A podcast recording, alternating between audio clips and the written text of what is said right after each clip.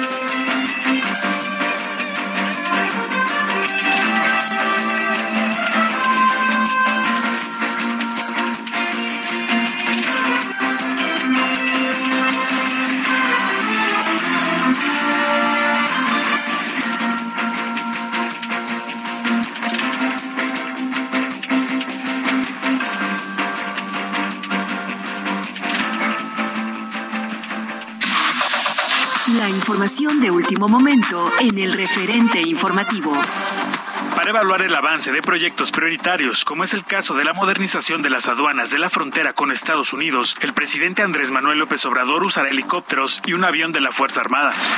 El gobierno de Estados Unidos pidió garantías de seguridad para sus agentes adscritos al Servicio de Inspección de Sanidad Agropecuaria y que laboran en México, luego de una amenaza a uno de los agentes en Michoacán, que derivó en la suspensión de exportaciones de aguacate. Cámara de Diputados lleva casi una semana esperando la respuesta de la empresa Iberdrola sobre la invitación que le hicieron para que la próxima semana se sume al debate sobre la iniciativa de reforma eléctrica. Genaro García Luna, exsecretario de Seguridad Pública en el sexenio de Felipe Calderón, promovió un amparo ante una orden de aprehensión en su contra. En su demanda no precisa qué orden reclama, ya que cuenta con diversos mandamientos judiciales. La Fiscalía General de la República informó que ganó en la primera instancia en Inglaterra para extraditar a Karime Macías, esposa del exgobernador de Veracruz, Javier Duarte. Sin embargo, la defensa de Macías apelará a la decisión, lo que frenará de momento su extradición. De acuerdo con el Instituto Nacional de Estadística y Geografía, 56.6 millones de personas se encontraban ocupadas, lo que representó una recuperación del empleo y más personas ocupadas. Sin embargo, la informalidad aumentó. De acuerdo con el Instituto Nacional de Estadística y Geografía, 56.6 millones de personas se encontraban ocupadas al último trimestre de 2021, lo que representó una recuperación del empleo. Sin embargo, la informalidad aumentó. La Organización Mundial de la Salud redujo hoy el tiempo de cuarentena por COVID-19 a siete días, en el contexto de la actual ola ligada a la variante Omicron, con un alto número de casos leves. Autoridades internacionales reportaron el inicio del bombardeo en algunas partes de la frontera este de Ucrania. Por su parte, la Unión Europea pidió el fin inmediato de la escalada de violencia en curso en las zonas no controladas por el gobierno de Ucrania.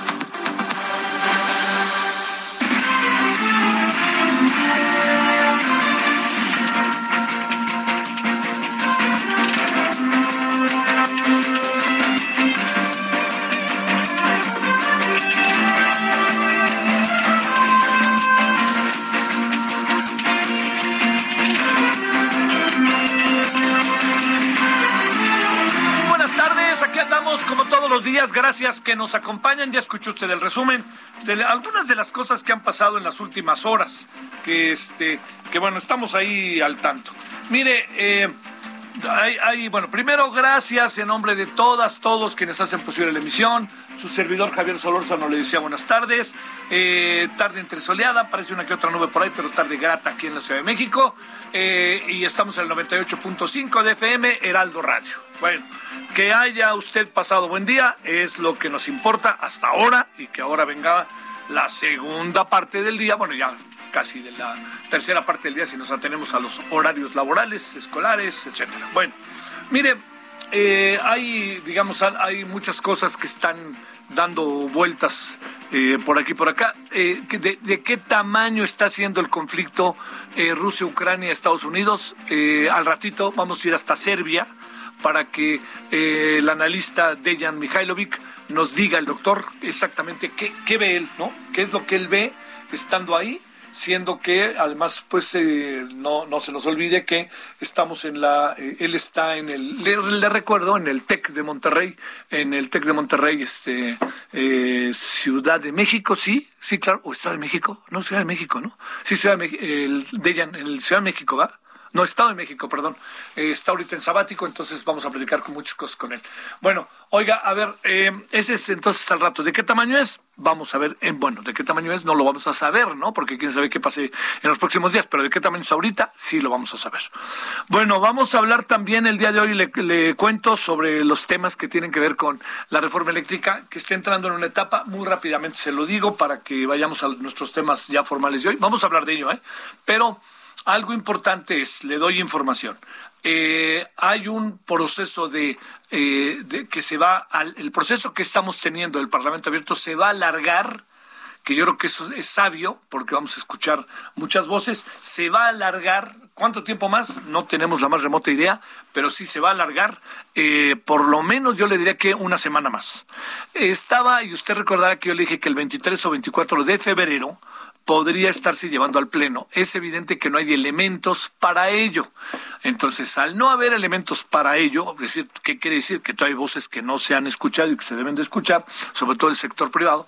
Entonces, están eh, convocando a, directores de empresa, a dueños de empresa en esta materia para que puedan ellos dar su punto de vista y ver en qué pasó qué, qué, qué es lo que está pasando y por dónde este, pueden ir las cosas. Entonces, esa es una. Y la otra es que también en lo que corresponde a los debates de Parlamento abierto en el canal del Congreso, estas van a continuar, estos van a continuar. Por lo menos tenemos eh, pactado una, una mesa más el día 24 de febrero, por si usted le interesa este, estar al tanto, ya le estaré contando, lo puede ver a las 9 de la mañana en el canal del Congreso.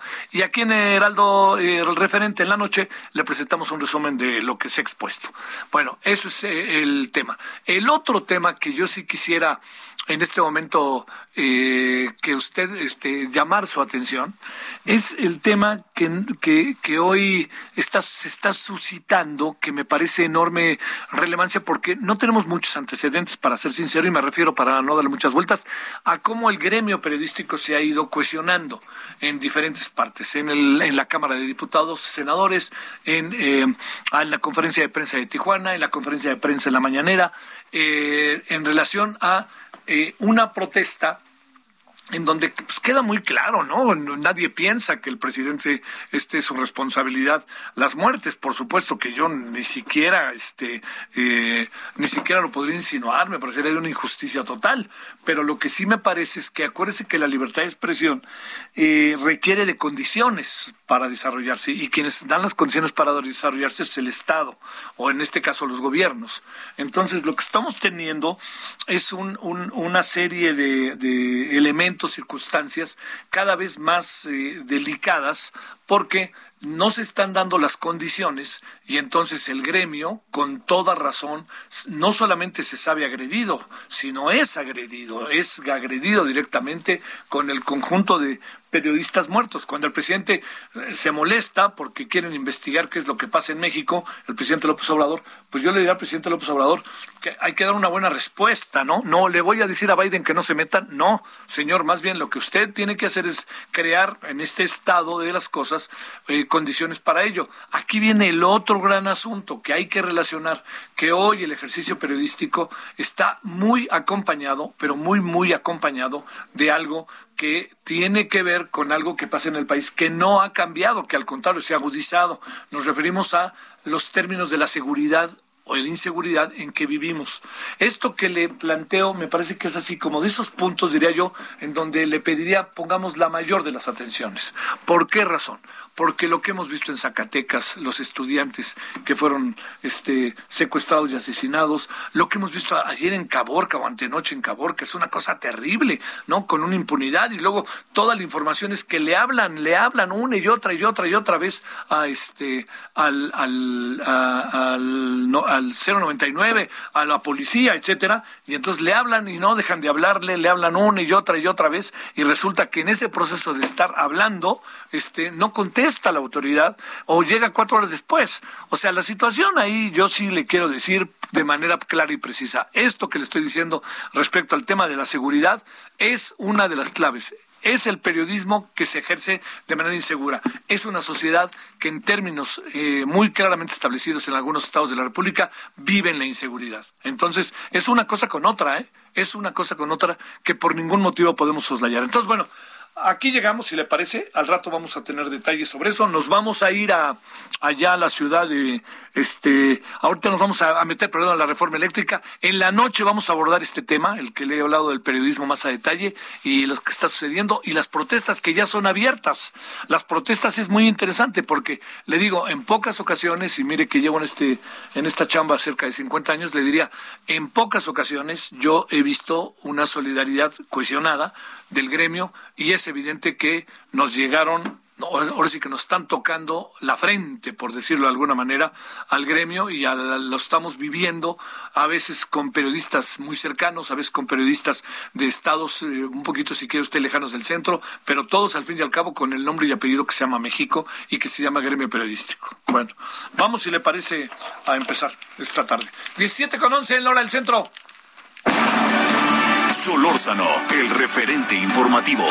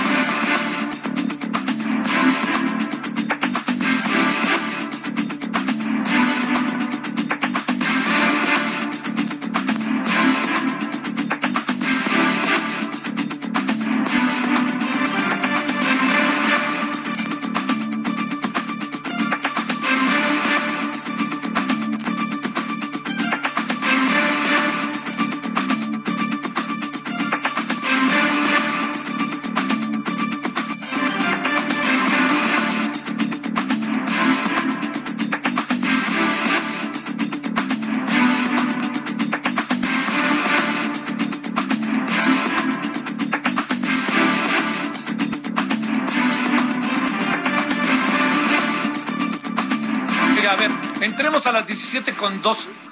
Eh, eh, entremos a las 17 con 12 en la hora del centro con, eh, con primero con cómo ha estado la agenda de este día, si le parece, ¿no? vamos a hablar de la reforma eléctrica, pero antes de ello, ¿cómo ha estado el día? ¿Cómo ha estado en términos informativos? Le recuerdo que el presidente está en en la ciudad de Tijuana, y ahí fue la conferencia, la mañanera, y también me llamó la atención que el presidente como tan rápidamente dijera que no hay indicios de que Jaime Bonilla tuviera alguna responsabilidad con el caso de Lourdes Maldonado. No, no es que la tenga, ¿no? Pero de repente uno dice, vámonos paso a paso, no, vámonos mejor, vamos investigando. Eh, hay varias, eh, varias informaciones en que están apuntando a que podría tener que ver con los Arellano Félix, fíjese, ¿no? Que parecía que ya no andaban por ahí, pues no, nunca dejan de andar, ¿no? Y acuérdese que mucho se habló de la hermana de los Arellano Félix como un factor sumamente importante, incluso diría yo, como un factor hasta intelectual del grupo, ¿eh? Del, del cártel de los Arellano Félix. Pero bueno, ¿qué le parece si mejor, eso también lo vamos a abordar en la noche. Ahorita lo que vamos a abordar es lo que tiene que ver por lo pronto con lo que está pasando con la agenda del día y de ahí nos vamos a brincar a los temas que ya le dije. Vámonos con Paris Salazar. Paris Salazar, ¿qué dicen de la señora Karime? Buenas tardes, Javier, amigas, amigos de los de México. Y es que después de que el juez de distrito y presidente de la Corte de Magistrados de Londres, Paul Goldspring, determinó procedente conceder a México la extradición de Karime Macías, la ministra del Interior, Pretty Patel, será quien determine si procede la extradición. Y es que la Secretaría de Relaciones Exteriores aclaró que la autorización es parte del tratado bilateral entre México y y Reino Unido. Karime Macías es investigada por presunto fraude y desfalco de 112 millones de pesos en el sistema municipal DIC en Veracruz durante el gobierno de su esposo Javier Duarte. Y es que todavía Karime Macías puede interponer un recurso de apelación, el cual se dará también seguimiento y podría tardar unos meses para saber si Karime Macías es extraditada a México, Javier. A ver, eh, ella ya ha anunciado, ¿no, París, que estaría amparándose para que no fuera deportada, ¿verdad? Así es, ella ya anunció que va a interponer este recurso y, y pues va a poner a revisión el parte del, juez y después de que se resuelva este podrá llegar a la ministra del Interior para que termine si procede la extradición internacional de Karina Macías a México. Bueno, oye, este, ahora como sea, ahora la señora, este, ahora sí que está contra las cuerdas, ¿eh? Tengo la impresión de que no va a ser nada fácil el proceso, ¿no? Así es, y es que el gobierno de México y la Fiscalía han aportado todas las pruebas para que el juez haya concedido esta extradición y parecería inminente que este recurso no podría proceder en los próximos meses. Sale, te mando un saludo, París. Buenas tardes. Un placer, buenas tardes. Bueno, entremos al tema que le decía yo. Víctor Ramírez es socio de la consultora Perceptia 21 Energía. Víctor, ¿cómo has estado? Hola Javier, muy bien, muy muy buenas tardes. Este, un placer platicar contigo y tu auditorio. Al contrario, gracias. A ver, eh, nos hemos eh, planteado en varias ocasiones, bueno, se lo ha planteado el presidente, pero nos hemos planteado en varias ocasiones el tema de Iberdrola. Realmente, a ver, Iberdrola tiene profundas responsabilidades del manejo el poder político se puso eh, este, a, su disposición. ¿Qué exactamente es Iberdrola y qué ha pasado con Iberdrola, Felipe Calderón? ¿Qué ha pasado con Iberdrola, el señor este, Peña Nieto? ¿Qué ha pasado? Si pasó también por Pemex, ¿no? Ya sabes ahí con el señor que ahora ya resulta que nomás él es el responsable, llamado Emilio Lozoya. En fin, ahí te dejo las cosas, Víctor. ¿Cómo ves? Bueno, lo primero que hay que, ah, que, hay que platicar es que sí hay un gran mito respecto de que Felipe Calderón haya trabajado para esta empresa. Eh, Felipe Calderón eh, eh, trabajó, o más bien, él fue el, el, representante de los socios minoritarios ante el Consejo de Administración de una empresa que se llama Avangrid. Avangrid es, digamos que, eh, copropiedad de, Iberdrola Internacional y este Iberdrola es el socio mayoritario, digamos, y Felipe Calderón era justo el representante de los socios mayor, eh, minoritarios de Avangrid. Entonces, digamos que ni siquiera trabajó para Iberdrola, lo que hizo fue representar a los del otro lado de la mesa dentro del Consejo de Administración de Avangrid. Y hay que decirlo, Avangrid, ¿qué es? Es una empresa que funciona en Norteamérica, que tiene básicamente redes de transmisión y que este, no tiene ningún interés en México ni, tiene ninguna participación en el sistema eléctrico mexicano, ¿no?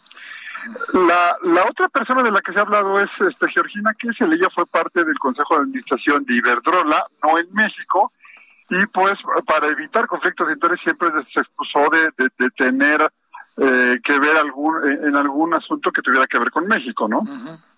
A ver, dicho lo cual, a ver, ¿y por qué, por qué es recurrente el, el, el, este, el discurso presidencial en esta materia? Eh? Bueno, porque creo que el discurso presidencial, al menos en materia energética, está basado en una serie de mitos y esto es un, el, el, mito genial digámoslo así que uno de los adversarios favoritos del presidente es, el presidente Felipe Calderón. Hay muchísimas más historias detrás y es parte de abonar a la narrativa, pero en los hechos, eh, insisto, Felipe Calderón jamás ha, trabajado para, para Iberdrola, sino para Avangrid, e insisto, representando a los contrarios de Iberdrola dentro del Consejo de Administración, ¿no? Eh, bueno, entonces, ¿dónde estarían las presuntas responsabilidades de Iberdrola en el país, Víctor? A ver, ¿qué, es lo que tiene Iberdrola? Y creo que también vale la pena hablar de lo que se hizo durante el gobierno de Felipe Calderón. Sí. Iberdrola es el segundo generador más grande de energía eléctrica que hay en el país, solamente después, obviamente, de Comisión Federal de Electricidad, que es el, el, mayor. Eh, Iberdrola, si la memoria no me falla, tiene alrededor de 11.000 megawatts de capacidad de generación instalada en el país y durante el sexenio de Felipe Calderón solamente se instalaron 105 megawatts, o sea, el resto, que son más de 10.900 megawatts, se instalaron en un tiempo distinto o en una bajo una responsabilidad distinta de lo que del sexenio del expresidente Felipe Calderón. Entonces, este, eh, ¿qué es lo que tiene eh, Iberdrola en México? Tiene tres formas de participar básicamente. La primera es como productor independiente de energía, este, que es el, mayor eh, participante de, de, productores independientes de energía y que le ofrecen o le venden la energía a CFE en sus ciclos combinados a la mitad de precio de lo que a CFE le cuesta generar. Entonces, digamos que ahí a CFE le conviene, ahorra cada vez que le compra a, estos pies de Iberdrola en lugar de generar su propia eh, su propia energía. Y eh, tiene también, forma parte de sociedades de autoabastecimiento, y finalmente tiene plantas que están operando ya en el mercado eléctrico que eh, se instauró a partir de la reforma de 2013, ¿no? Entonces, esto es lo que sucede en el país. Si revisamos números, la verdad es que en términos globales a CFE le conviene mucho comprarle, no solamente Iberdrola, a cualquier empresa privada le, le, le, conviene comprarle energía porque ahorra cada vez que compra en lugar de, de generar su propia energía y esa es la situación real en el país, ¿no?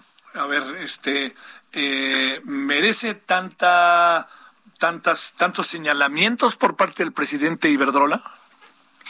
Yo creo que no, e insisto, eh, eh, desde el principio he dicho que, que la iniciativa de reforma ahora me parece un asunto más político que técnico y creo que el presidente es un muy buen creador de narrativas y esto lo único que hace es eh, crear o, o, abonar a la narrativa que tiene el presidente. Pero la realidad es que a los mexicanos nos conviene que haya más participantes en el mercado eléctrico y pues este es el, segundo más grande, ¿no? Eh, se señala Iberdrola y otras empresas este, de la misma materia. ¿Qué piensas de esto, Víctor? Pues eh, yo, yo creo que se está atacando por un asunto más ideológico que técnico, que práctico, que económico. Este, y, y pues no habría mucho que abonar en el asunto, ¿no? Si hay una el propio Parlamento Abierto lo ha dejado en claro, hay un asunto más ideológico detrás de quienes buscan la o apoyan la, iniciativa de reforma.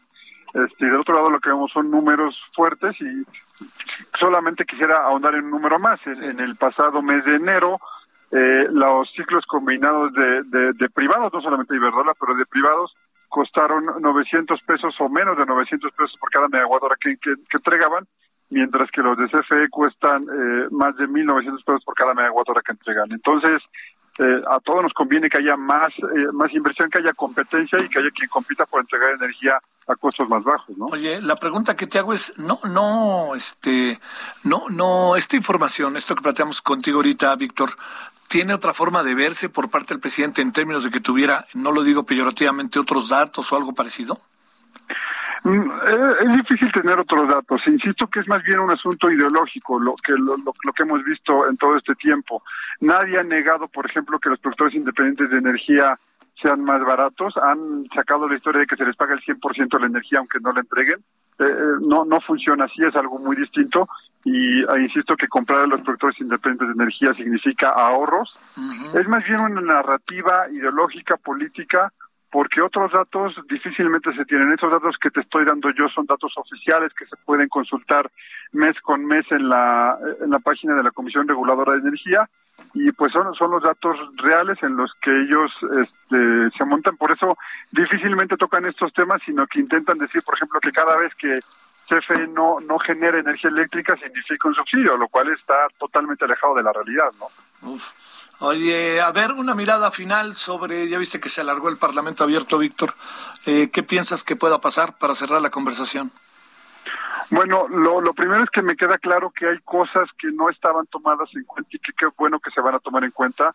Por ejemplo, ayer me tocó ver a una representante de la TOSEPA, que es una asociación civil eh, indígena en el norte de, de, Puebla, que decía que no se estaba considerando a, a la parte social como generador de energía eléctrica. Y pues sí, la reforma limita en estos momentos este, todas las posibilidades de los ciudadanos de participar en el sistema eléctrico al dejárselo prácticamente al, al, al, Estado o a CFE y pues creo que se está viendo eh, la, la sola apertura de esos nuevos foros nos habla de que están encontrando errores en la iniciativa de reforma y que parece ser que no va a pasar en los términos en los que fue presentada. Uy, uy, uy. Bueno, Víctor, seguiremos. No vaya a ser que nos volvamos a ver allí en el Parlamento abierto.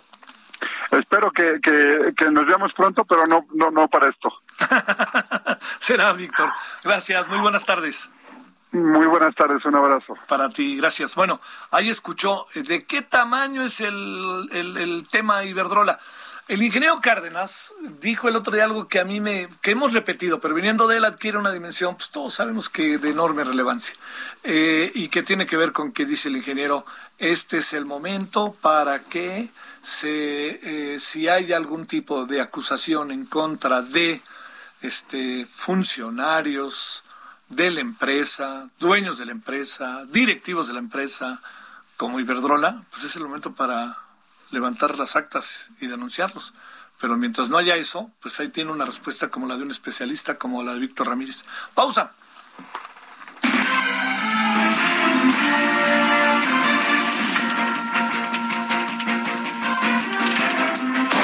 El referente informativo regresa luego de una pausa. Heraldo Radio, la HCL se comparte, se ve y ahora también se escucha.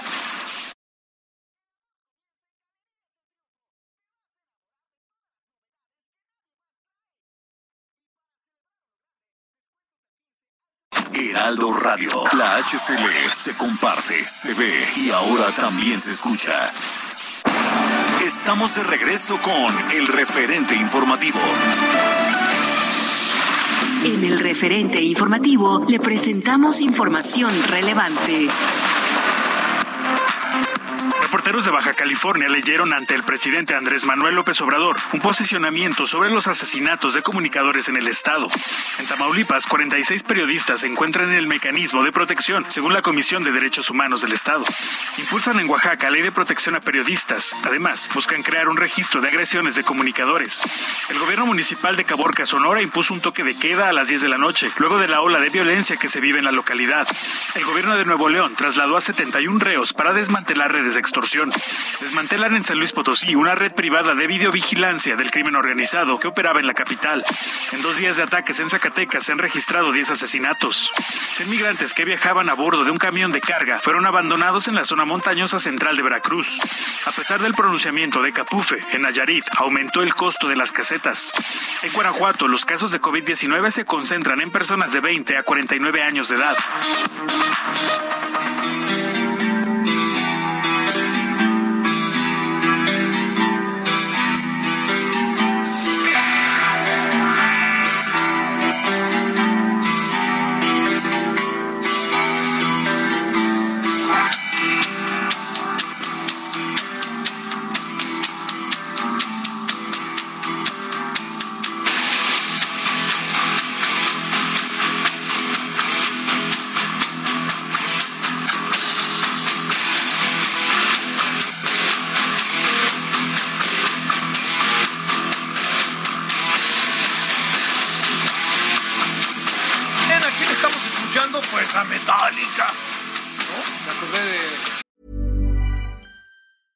Hey, I'm Ryan Reynolds. At Mint Mobile, we like to do the opposite of what Big Wireless does. They charge you a lot, we charge you a little. So naturally, when they announced they'd be raising their prices due to inflation, we decided to deflate our prices due to not hating you.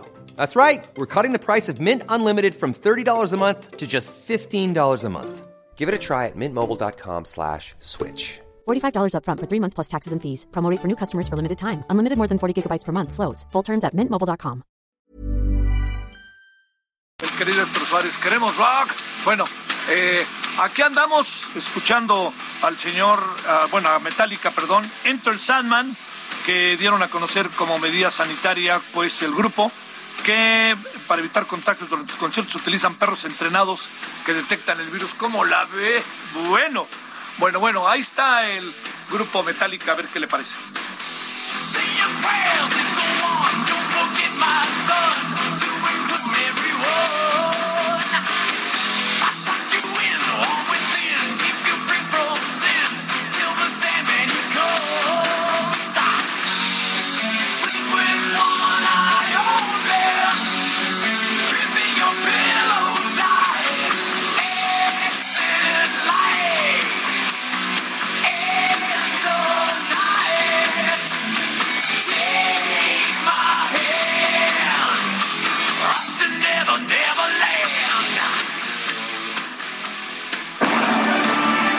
Solórzano, el referente informativo.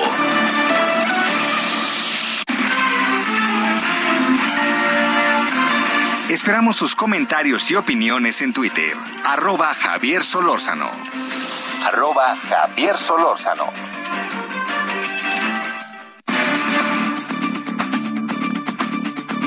Bueno, vamos, vamos, vamos con Ucrania, Rusia, Estados Unidos, Unión Europea, todo la vida y por haber.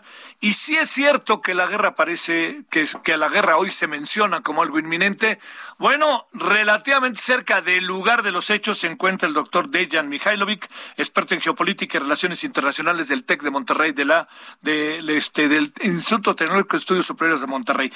¿Cómo te va, querido Dejan? Buenas noches para ti, gracias por la desvelada. No, de nada, con mucho gusto. Un gustazo saludarte a ti, tu equipo de producción y nuestro público. Gracias, Dejan. Está pasando algo, efectivamente. Este, hubo hoy se habló de un ataque, una guardería, que una explosión. ¿Está pasando algo o estamos también en una marcadísima guerra informativa? Sí, fíjate que eh, recordarás que nuestra conversación del lunes pasado eh, permeaba eh, en, en, aquellos momentos la posibilidad e incluso medios occidentales y algunas fuentes oficiales en Estados Unidos y Unión Europea eh, aseguraban que Rusia comenzará su invasión total a Ucrania el miércoles, eh, es decir, cosa que no sucedió, gracias a Dios, por así decirlo pero sí tienes toda la razón. Eh, estamos ante una guerra de nervios y provocaciones gestadas por servicios de inteligencia y operaciones secretas, eh, combinada obviamente con un intercambio de fuego eh, que sucedió ayer y hoy en las zonas de alto riesgo, que son Lugansk y Donetsk en el mero este eh, de Ucrania. Se especula que el ejército ucraniano podría en próximas horas comenzar un plan de recuperar estos territorios que perdió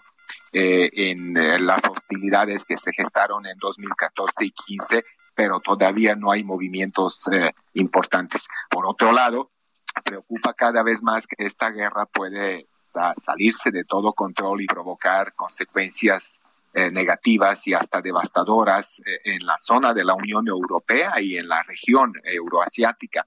Eh, recordaríamos nuestro auditorio que hay muchos ingredientes geopolíticos que tienen que ver precisamente con la dependencia europea de los energéticos que proceden de mercados exteriores y donde Rusia es la suministradora principal. Pero no solo se trata del gas natural y de, del petróleo, eh, hay un eh, dato interesante. Ucrania es el gran granero de Europa, Javier, eh, pero no solo eso, sino que es uno de los mayores exportadores de grano del mundo. alrededor de 75% de su producción se vende fuera. pero si sumamos lo que se exporta por Rusia, eh, entonces nos encontramos en, que los dos, los dos países, tanto Ucrania como Rusia, suman casi 30% de todo el trigo comercializado a nivel mundial. Entonces hay por ahí eh, una geopolítica del hambre que se asoma también, Javier. Oye, este, sí, ¿verdad? Y se cruzan demasiadas variables. Eh, a ver, algo que pudiéramos mencionar de Jan, de la eventualidad de una... ¿Ves la confrontación o sigues pensando que todavía estamos lejos de ella? Eh, mira, yo te diría que Estados Unidos en este momento no tiene en absoluto ninguna intención de meterse en una guerra eh, con Rusia o con China, ¿no? Los, eh, los rivales a escala global. sin embargo, yo creo que en ciertos sectores en Estados Unidos eh, un nuevo conflicto fabricado, nuevo, relativamente nuevo. Sabemos que hay eh, eh, antecedentes de, del caso ucraniano prácticamente desde que se disuelve la Unión Soviética y que empieza a tambalearse el espacio postsoviético, dando resultados no esperados en materia de transición a la democracia, consolidación de un liberalismo democrático y sociedades civiles eh, con una cultura política elevada, estabilidad económica, cosa que no sucedió.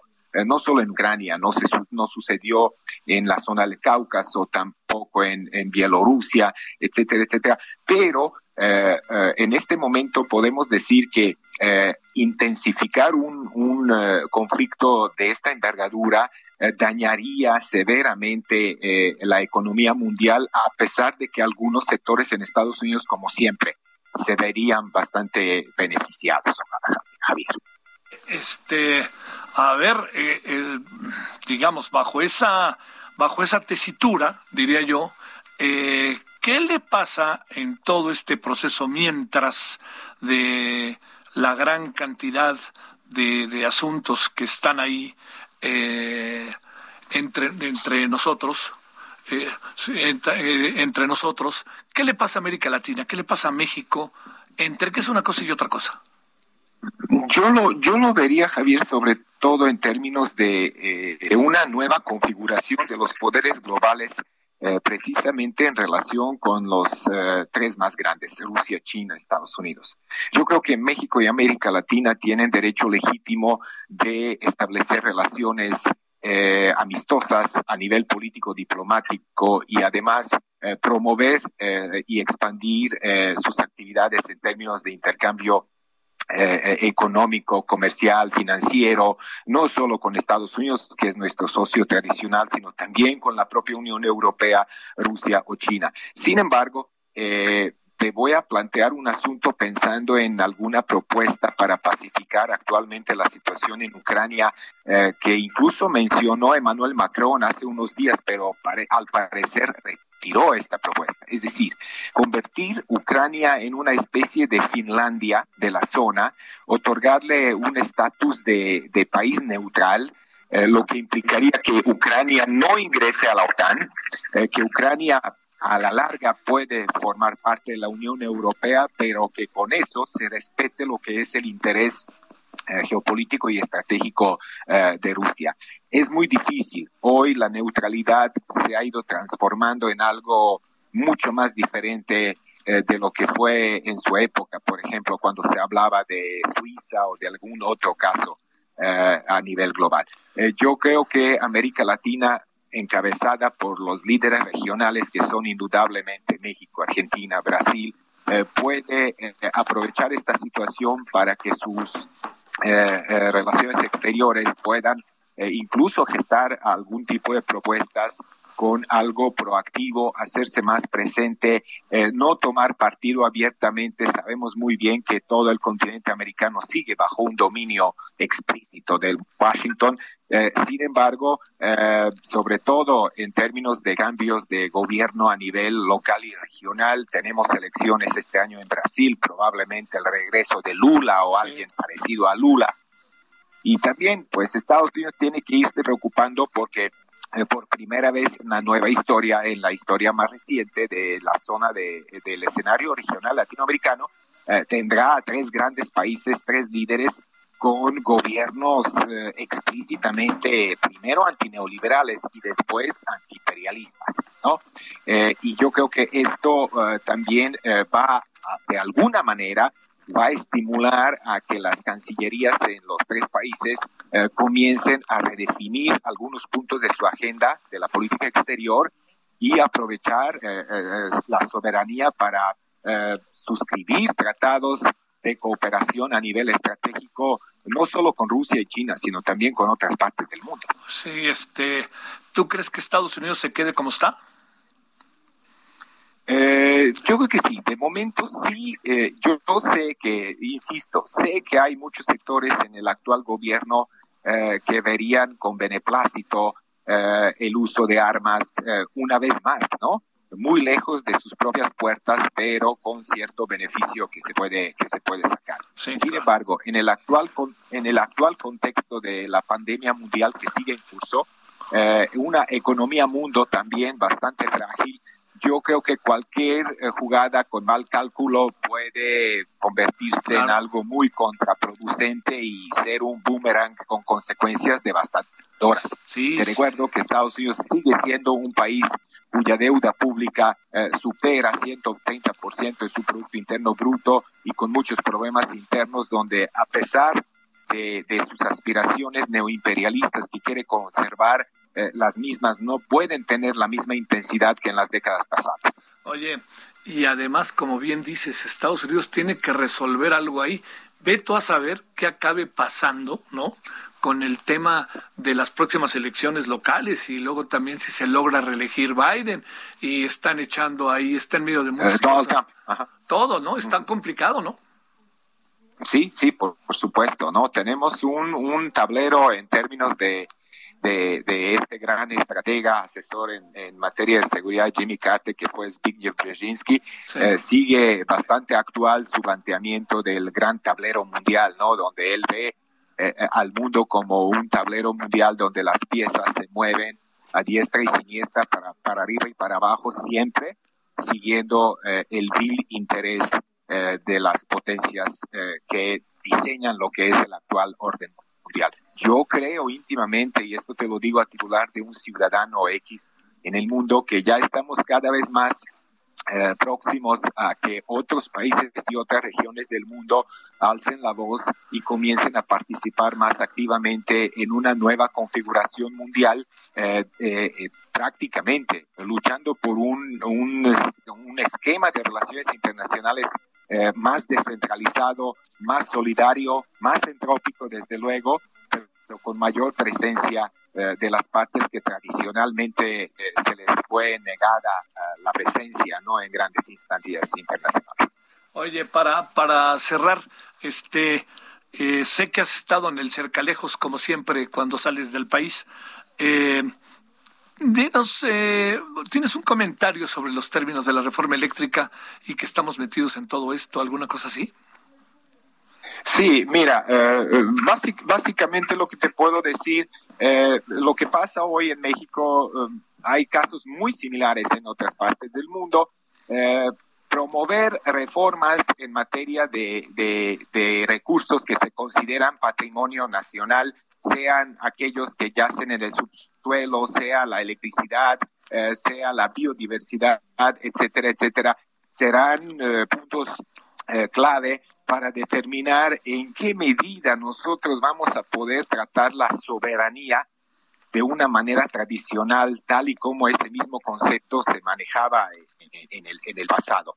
Eh, yo creo que todos los países buscan una especie de autarquía, por así decirlo, autosuficiencia en materia energética, porque es esto precisamente eh, que, representa una, una garantía de que la integridad territorial la importancia en el plano internacional y la solvencia para, eh, vaya, saciar sus propias necesidades de la población local con precios razonables, con un acceso para todo el mundo y que realmente esto beneficie a la población eh, se vea como algo que eh, suena razonable en México y en todas partes del mundo.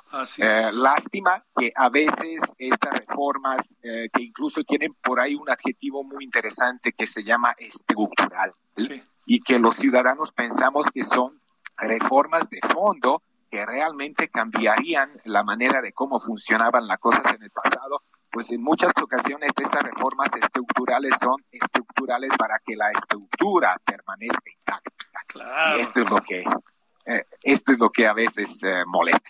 Bueno, Dejan, ¿cómo anda el clima ahora? ¿Sigue el calorcito para ser la época del año? Seguimos en primavera anticipada, Javier, pero bueno, por ahí siguen anunciado que ya eh, la próxima semana tenemos invierno de nuevo. Pero de aquí al 21-22 de marzo seguimos con el invierno. Bueno, Dejan, te mando saludos hasta Serbia, tu tierra. Un, un abrazo. Oye, ¿qué piensas de qué piensas de lo de contigo como siempre? ¿Qué piensas de lo de Djokovic? Eh, bueno, pues ya eh, eh, no sé si, si acompañaste, probablemente sí acompañaste a lo largo de tus programas en, últimos meses, ¿no? La telenovela de Australia de Djokovic.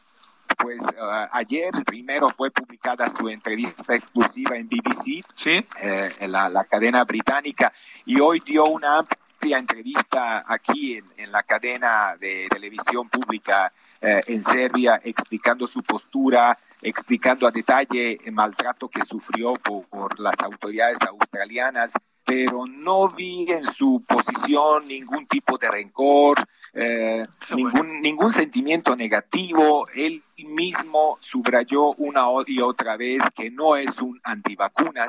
De hecho, eh, sus labores eh, a favor de, de población aquí en Serbia, donde donó muchos aparatos sofisticados para atender gente que padecía el virus, incluso son cantidades grandes de dinero y, eventos promocionales a los que él asistió precisamente a favor de, atención de la población eh, para superar efectos negativos de la pandemia. Él mismo decidió no vacunarse. Pero esto dista mucho de que sea un ícono de este movimiento anti-vaxxer, ¿no? Que eh, está prácticamente eh, actuando a nivel, a nivel global.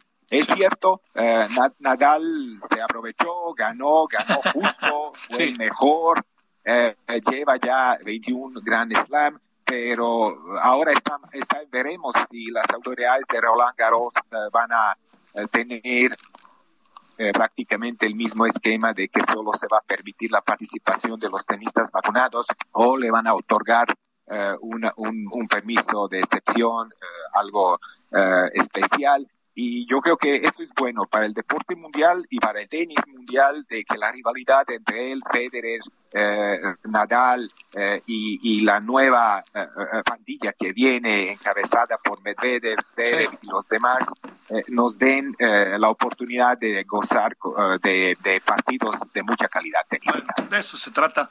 Yo decía que por qué, ya que aquí ya ves que no se piden muchas cosas, pues que venga Djokovic de carrera y lo invitamos al torneo de Acapulco que empieza de este lunes en ocho. Y imagínate, pues a lo mejor será un quien vive con Nadal y en Acapulco, ¿qué más quiere, no? Claro, no pueden pedir más, Javier, ninguno de los dos. Un gran abrazo hasta ya hasta Serbia, Dejan. un, un abrazo, Javier. Gracias. 17:49 en hora del centro. Solórzano, el referente informativo.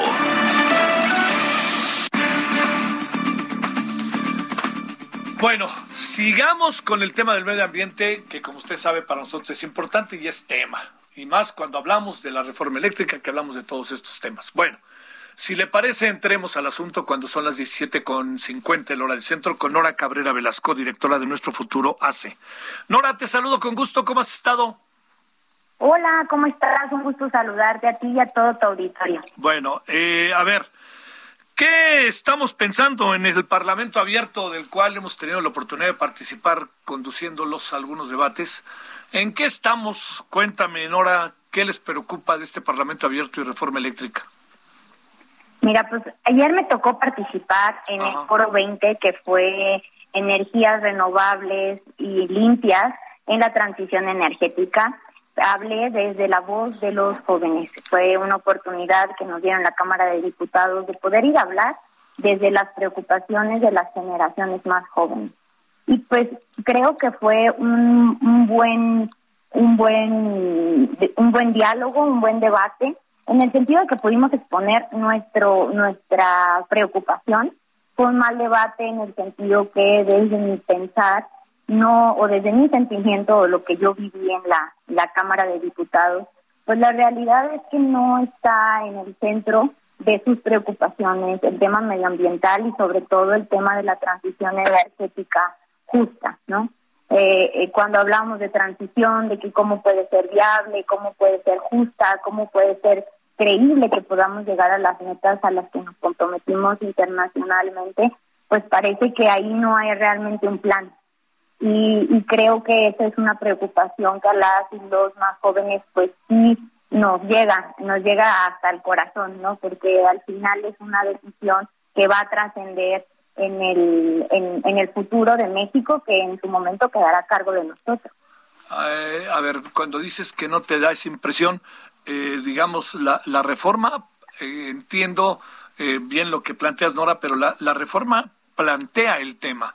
La pregunta que te hago es, en los términos en los que la plantea, ¿es casi plantearla que no plantearla o, qué alcanzan a apreciar, Nora, tú como especialista junto con otros jóvenes de este país que están bien, viendo el futuro inmediato y esto del medio ambiente?